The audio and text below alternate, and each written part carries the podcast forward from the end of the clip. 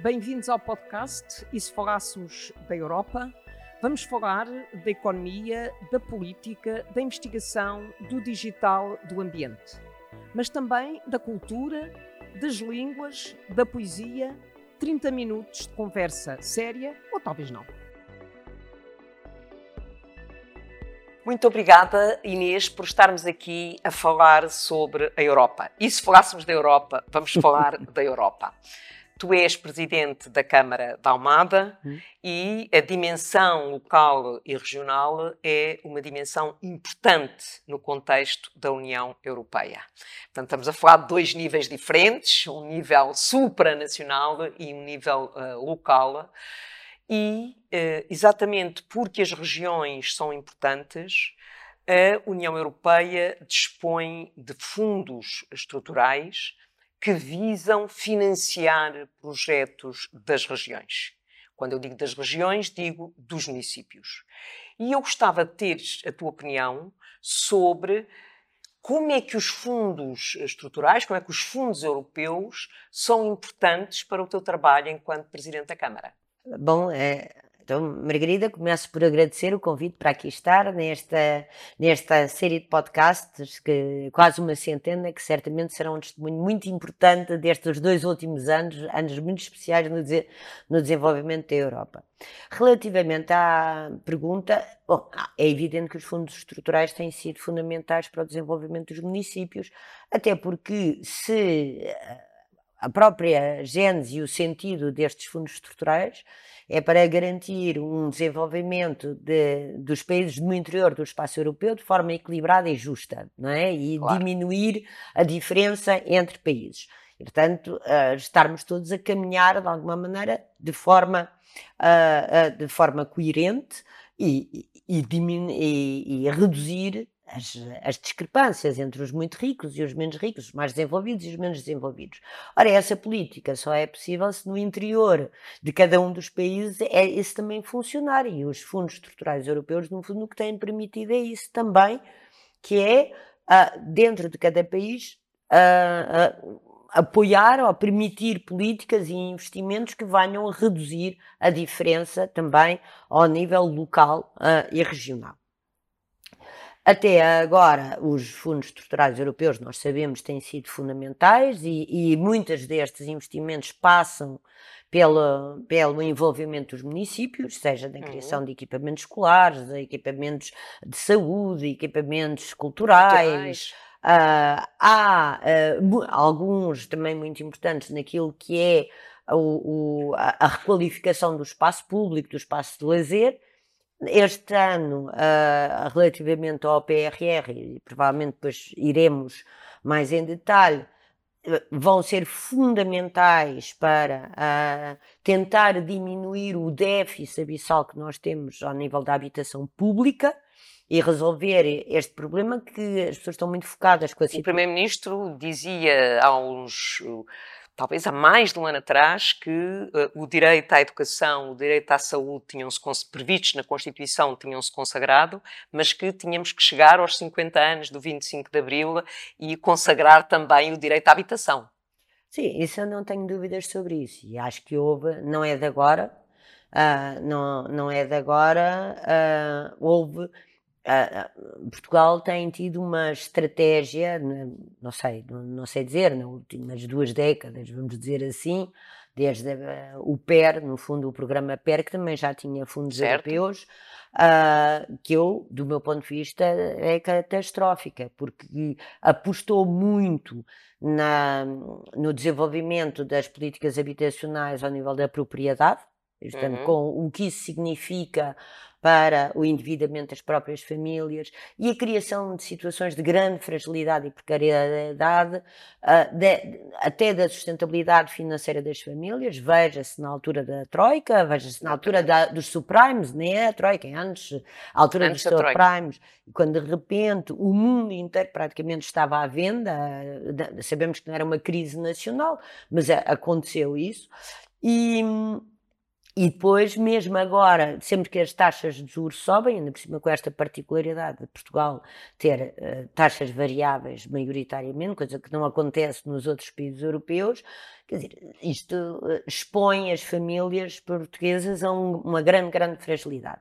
E, sobretudo, faz com que não exista, de facto, um mercado de arrendamento. E, portanto, achas que é possível, e é essa, digamos, a tua linha de trabalho, é possível usar os fundos europeus para poder eh, criar melhores condições em matéria de habitação? Essa é uma prioridade que tens no não, Conselho. Eu aplaudo a decisão do Governo que desde a primeira hora, uh, o PRR são fundos excepcionais, não é? Exatamente. é? Devido à pandemia.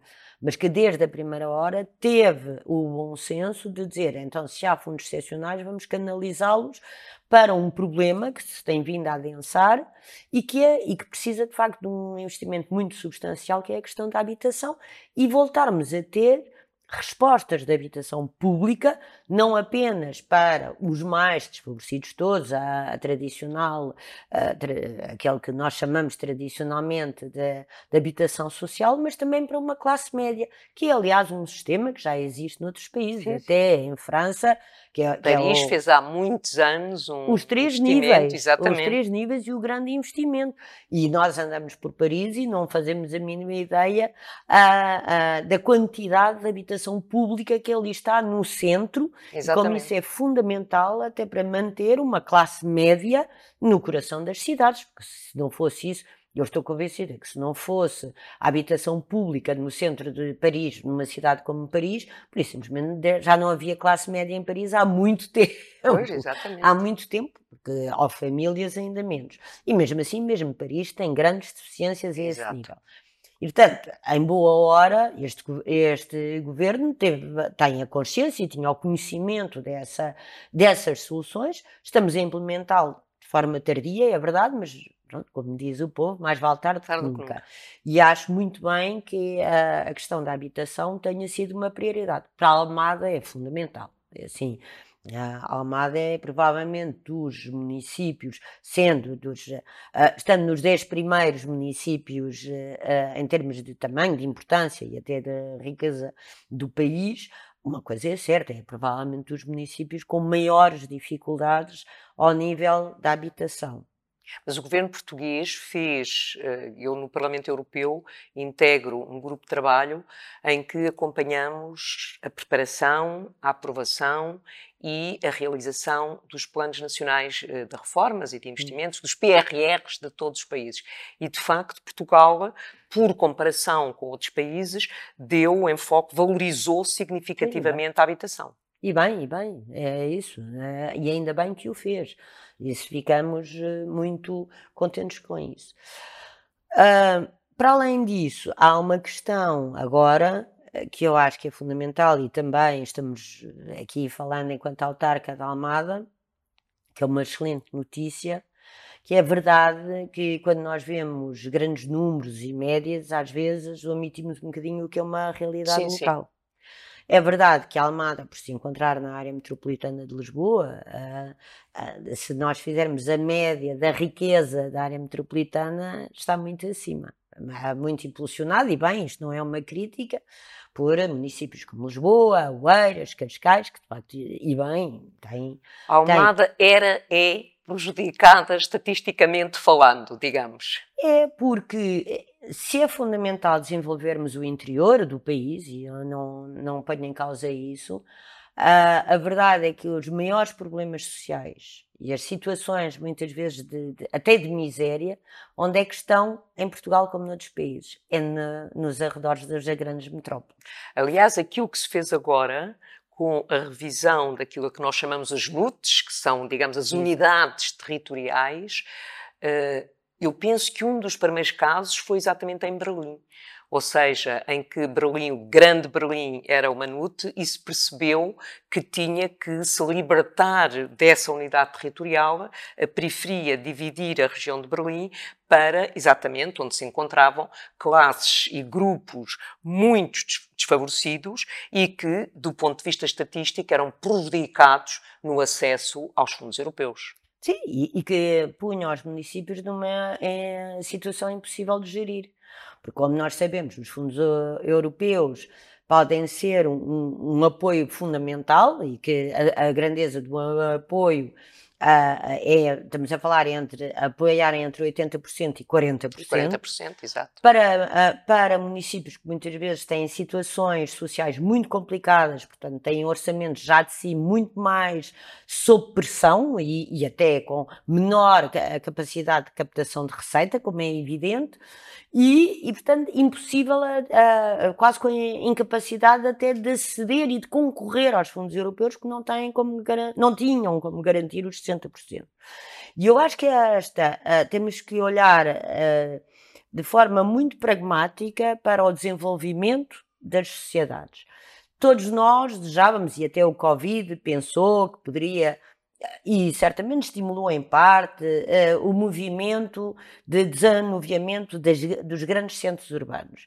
Mas eu não sei por quanto tempo, porque uma coisa é certa, os grandes centros urbanos continuam a, a ser de um imenso atrativo, Uh, os arredores das grandes cidades e em todas as capitais ainda mais, como é o caso da Almada, é evidente que canalizam todas as pessoas. Aliás, historicamente, a Almada uh, foi construída e bem por, por todas as vagas de uh, imigração mesmo interna, não é? Uhum. Que vinham para a capital, mas depois paravam ali, paravam porque as indústrias estavam ali, porque a Lisnave estava ali. Pronto, portanto. Uh, estas, todos os municípios em redor da, da grande cidade, neste caso da capital, continuam a ter esse aspecto, que é quem, quem quer ir para a capital e não consegue instalar-se lá, é evidente que fica nos arredores. E isso uh, levanta dificuldades que têm que ser encaradas e que, uh, felizmente, com a criação desta nova NUT, vamos repor algum equilíbrio e justiça. É sempre esse, no fundo, o, o princípio do projeto europeu Exatamente. e que se aplica ao nível do, do espaço todo europeu, ao nível nacional, mas também ao nível local. A convergência geográfica e territorial é um princípio que existe nos tratados desde o Tratado de Roma. É... O Fundo Social Europeu é um dos fundos eh, mais antigos, exatamente porque eh, serve, é um instrumento para promover a coesão, a coesão geográfica, a coesão territorial e a coesão social. Pois, e eu acho que é isso. Falta-nos um ano para as eleições europeias. E fala aqui alguém que chegou a ser mandatária nacional de umas eleições europeias. E, uh, e eu acho que as pessoas, uh, nos diferentes países, também não é só em Portugal, sim, ainda sim. não têm perfeitamente a consciência da importância deste projeto europeu a esse nível, sim, a nível do nosso desenvolvimento e até quase do nosso cotidiano. Acho que as pessoas habituaram-se à ideia dos fundos, que vamos receber fundos. Mas a União Europeia não é só fundos. Hã? Mas a União Europeia não é só fundos. Sim, e mesmo os fundos têm um propósito. Exato, Pronto, exato. Portanto, tem uma dimensão, no caso do PRR, o PRR, exato.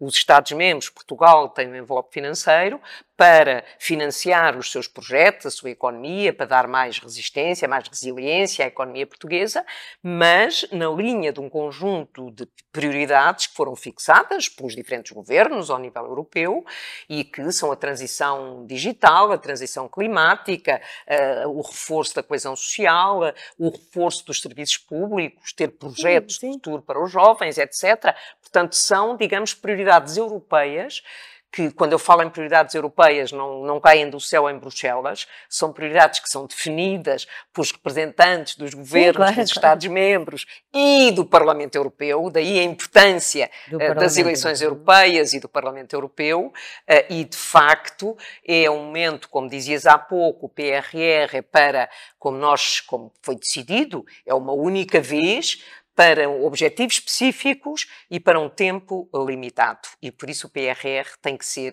um sucesso. Mas também estamos a falar do quadro financeiro plurianual, portanto, dos fundos estruturais. Hum que integram o envelope financeiro português entre 2021 e 2027. Aí tens alguns projetos com, para além da habitação, já percebemos que no caso do PRR estás muito focada e percebo perfeitamente, e explicaste bem a, a, a dimensão habitação, e no caso do período orçamental 21-27, tens uh, alguns projetos eh, na cabeça que se vão desenvolver no teu conselho ou ainda estão, digamos, na fase de concessão Não, sim, projetos nós temos imensos. Pois. Pronto, a, a, questão não é. Agora, estávamos de facto muito preocupados e estamos muito preocupados a, a, em relação ao novo quadro, que de facto baixou com participação muito, para 40%, e, eh, já para não falar do montante que está reservada à região de Lisboa e Val do Tejo, portanto, à, à área metropolitana Exato. de Lisboa, vamos dizer isso, porque depois dentro da Lisboa e Val do Tejo também já há outros sistemas. E, portanto, a, a nossa preocupação é Ficámos muito felizes com a criação desta nova NUT, de que falámos há pouco. Certo. Uh, temos um bocadinho medo, porque se a nova NUT e o novo regime é só para o novo quadro, Portanto, para além de, 28, de 27, a partir de 28, isso significa que temos de facto aqui uns anos que vão ser difíceis. Vão ser colmatados de alguma maneira com o PRR, que acaba a 26, é verdade. Mas uh, alguns outros projetos estruturais tem, quando soubemos aquilo que eram as condições a, atuais da área metropolitana, tiveram que ser reconsiderados. E, obviamente, com estes montantes e com esta taxa de comparticipação, alguns ficam uh, claramente fragilizados. Até, por exemplo, nós temos uma, um projeto muito grande com a Universidade Nova que está no nosso território, que é o, o segundo maior campus universitários, que é a Faculdade de Ciências e Tecnologia no da Nova. Caparica no Monte da Caparica e que é toda uma área de desenvolvimento, que é a, a, a criação de uma nova zona da cidade inteira em torno do campus, que nós lhe chamamos o Innovation District, e seja ao nível de fundos estruturais, sejam apresentados pelo município, seja apresentados pela universidade certo. e pelos parceiros todos desse projeto, quer dizer, com, com participações a 40% vai ser muito difícil porque ainda por cima são mesmo investimentos estruturais. Ou seja, nunca podemos esquecer. Eh, eu vou aproveitar isto porque acho que temos que repetir. Um, Portugal é uma referência de boa execução de fundos, ao é contrário do que a maioria dos portugueses pensam. É verdade. Uh, Portugal tem usado, de uma maneira geral, esses fundos para é dado colmatar... como um bom exemplo. É dado como um bom exemplo e tem usado esses fundos sabiamente para compensar uh, deficiências estruturais imensas, que é a fatura da ditadura foi muito pesada. Sim, sim. Quando Vamos nós... festejar os 50 anos não é nada, 50 Exatamente. anos não é nada. Quando tínhamos uh, muitos anos de atraso e falhámos. E mesmo em 86, quando Pronto. Portugal entrou para a União Europeia em 86, Exatamente. havia as redes de abastecimento de água, tudo, de eletricidade, tudo, tratamento de esgotos, eram muito Nós ainda estamos, sobretudo nas zonas rurais. Ainda uh, estamos a ter que refazer para além de todo o saneamento que o nosso território ainda não tem, que é uma coisa impensável muitas vezes noutros países europeus, e, e, é em zona urbana, não estamos a falar, estamos a falar da área metropolitana. Para além do saneamento que ainda precisamos de fazer, já temos que estar a renovar, por exemplo, todas as infraestruturas. E, portanto, Uh, uh, dizendo Portugal é um exemplo na, bom exemplo na execução, tirando em alguns casos, Sim, não mas digo que não, mas absolutamente que existe em todos os países. É um bom uh, exemplo na forma como se usam estruturalmente os, os fundos, mas também não nos podemos esquecer que ainda há muito caminho para fazer, muito, muito caminho para fazer. E por isso é que para nós é tão importante esta criação da nova NUT para a, a possibilidade de, em termos de fundos de coesão e para, uh, e para a reforma, para, para investimentos estruturais, podermos continuar e aí sim cumprirmos o projeto europeu que é criar um desenvolvimento europeu que seja harmonioso, menos desigual, mais equilibrado e que naturalmente uh, crie um espaço da Europa não como como um espaço de riqueza estatística, mas de facto de riqueza real, que é isso mas que estes últimos anos tem sido difícil. Exatamente, tem, tem sido, e a resposta europeia do PRR foi de facto porque todos os países passaram mal. Portanto, era necessário haver sim, uma resposta sim, europeia. Sim. Mas tu tens a vantagem, no Conselho da Almada, de teres a Universidade Nova, ou o Polo da Universidade uhum. Nova, porque eh, as universidades e os estabelecimentos de ensino superior portugueses, os centros de investigação uh, portugueses, têm, têm uma capacidade significativa de aceder também a programas europeus. Porque quando nós estamos a falar é de fundos estruturais de PRR, estamos a falar de um envelope nacional, Portugal é sabe que vai beneficiar daquele financiamento. Mas para além daquele financiamento, chamados envelopes nacionais, há programas europeus. Estou a pensar no programa Erasmus, no programa uh, de investigação, o Horizonte Europa, onde a Universidade Nova tem, uh, digamos, uma participação significativa, integrada em redes europeias e é outra forma de trazer inovação para Portugal e de colocar o teu Conselho em redes europeias de investigação. Eu penso que há, tanto quanto sei, há projetos muito interessantes que participam nestes programas europeus, que é uma dimensão que nós muitas vezes esquecemos. Ou seja, é outra forma de financiar, outra forma de contribuir para a coesão, porque muitas vezes os projetos uh, beneficiam do resultado destas uh, investigações. Aliás, tive a oportunidade de fazer uh, um podcast com uma ex-professora da, da, Universidade de Almada, que hoje é ministra, ou com o deputado Alexandre Quintanilha, exatamente, uhum. sobre a participação nestas redes de investigação, e aí também, digamos, há um financiamento da União Europeia para apoiar a coesão, só que é numa dimensão diferente. Portanto, a Universidade Nova compete com outras universidades para aceder a esses uh, fundos. As universidades, eu acho que têm feito um, um, trabalho notável a esse nível.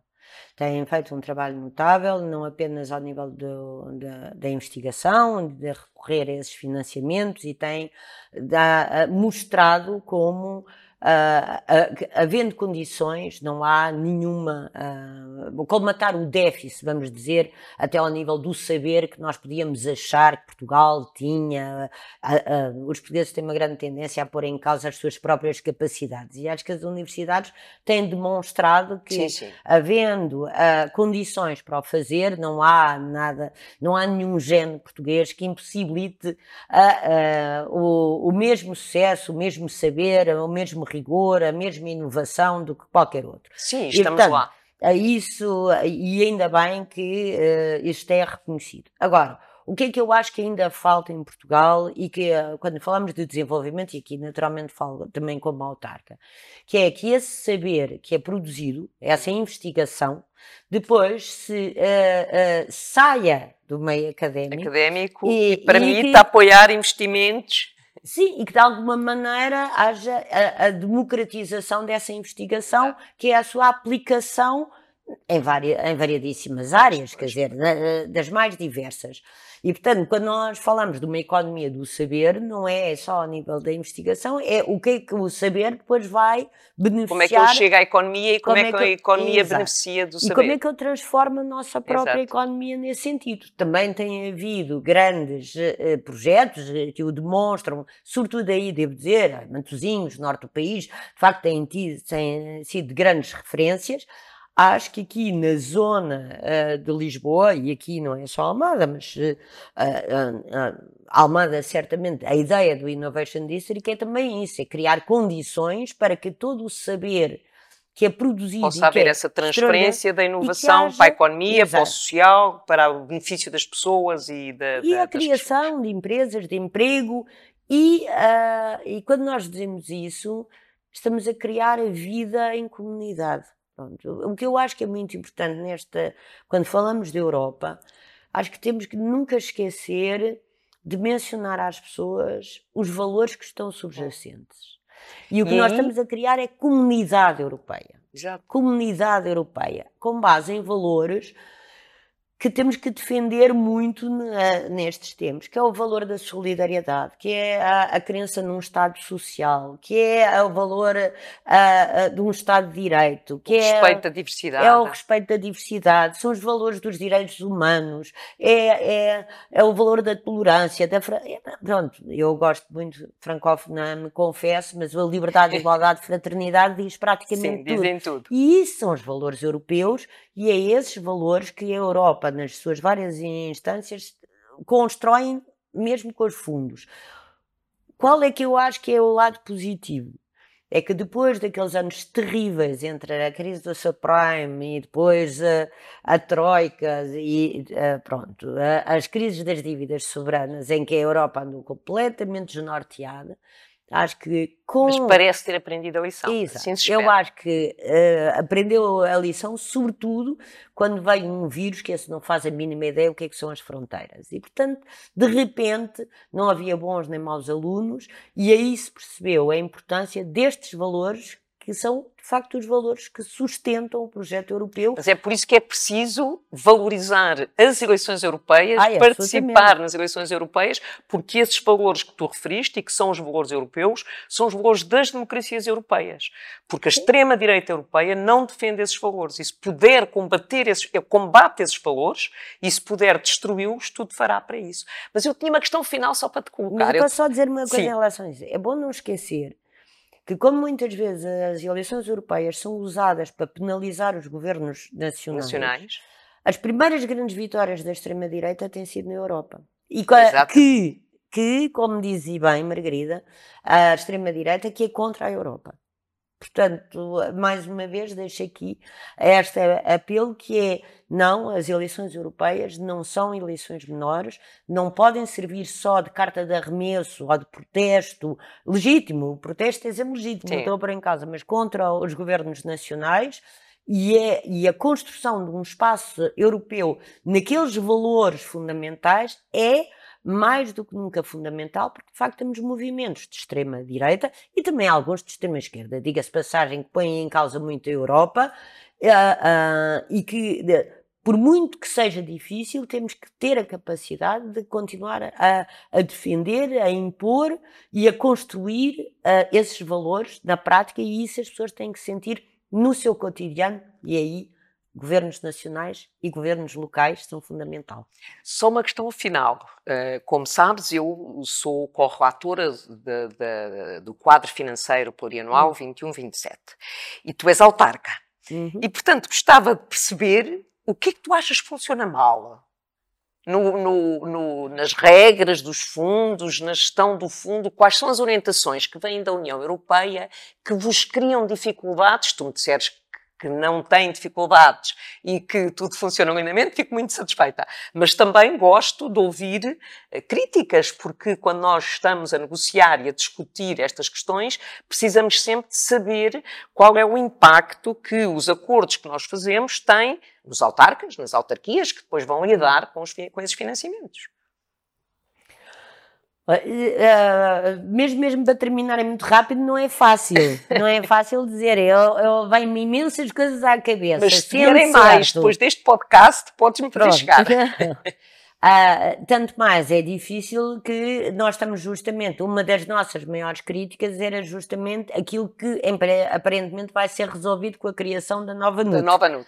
Portanto, essa era uma delas. A outra da- das questões é reconhecendo a importância e, e- e há também uma responsabilidade nacional, porque também são os países que definem as áreas para as Claro. quais querem na- canalizar os, os seus fundos.